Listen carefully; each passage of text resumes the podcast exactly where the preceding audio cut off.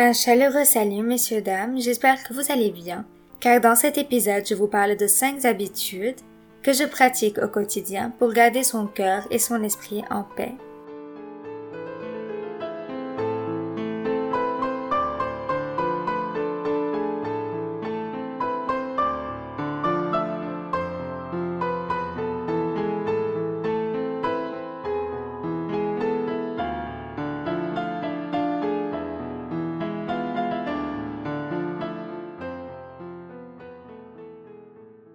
Tout d'abord, au petit déjeuner, pratiquez la pleine conscience en mangeant. Bien que ce ne soit pas une règle, il est quand même important de commencer sa journée de manière paisible pour bien la terminer. Enlevez votre téléphone ou quelconque autre distraction quand vous voulez prendre votre petit déjeuner. Et juste, concentrez-vous sur le fait de manger de quoi donner de la vie à votre corps et profitez de chaque morceau, de chaque gorgée et de chaque seconde passée.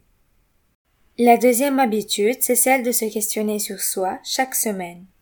Nous sommes des humains en évolution constante, et il est primordial de rester à jour avec ces petits changements quotidiens afin de mieux s'accepter.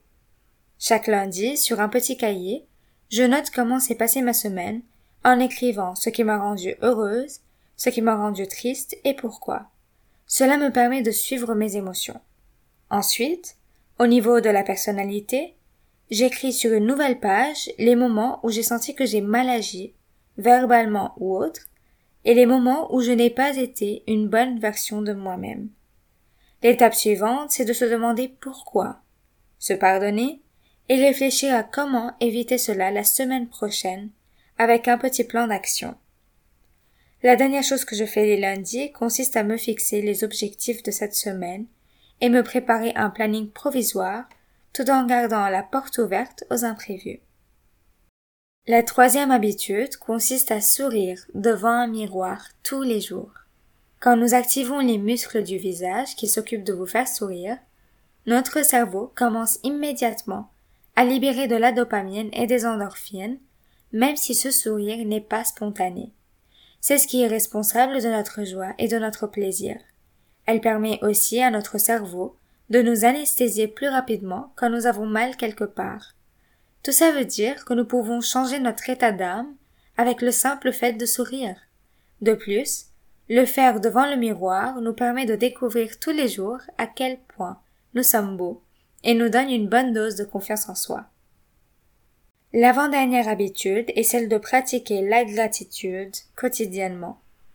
Voici un exercice qui m'aide beaucoup.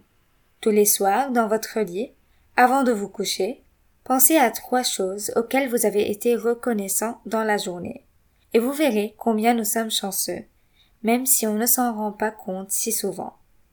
Et enfin, la dernière habitude consiste à se reconnecter avec son enfant intérieur. C'est une pratique qui se fait à travers la méditation ou certaines activités spécifiques et qui a de nombreux avantages sur le plan émotionnel, psychologique et même relationnel. Certains de ces effets sont la guérison émotionnelle, car en se reconnectant avec son enfant intérieur, on peut explorer et guérir des blessures émotionnelles qui remontent à l'enfance. Cela peut aider à résoudre des problèmes tels que l'anxiété, la dépression, la colère refoulée et d'autres troubles émotionnels qui ont leurs racines dans le passé. On trouve aussi la compréhension de soi, vu que lorsque vous explorez votre enfant intérieur, vous pouvez mieux comprendre vos motivations, vos peurs, vos désirs et vos besoins profonds, et cette compréhension de soi accrue peut vous aider à prendre des décisions plus éclairées dans votre vie adulte. D'autre côté, vous pouvez améliorer vos relations, puisqu'en comprenant mieux votre propre enfant intérieur, vous pouvez également développer une plus grande empathie et une meilleure communication avec les enfants, y compris vos propres enfants si vous en avez. Cela peut améliorer vos relations familiales et interpersonnelles. Enfin, il est important de noter que se réconcilier avec son enfant intérieur ne signifie pas retourner en arrière ou ignorer les responsabilités de la vie adulte. Au contraire, c'est un moyen de s'engager consciemment avec son propre passé pour mieux comprendre et soutenir sa croissance personnelle. En tout cas, J'espère que ces habitudes vous feront du bien et gardez en tête que tout est question de consistance. Les résultats, vous les verrez, mais il faudra faire quelques efforts en plus au début.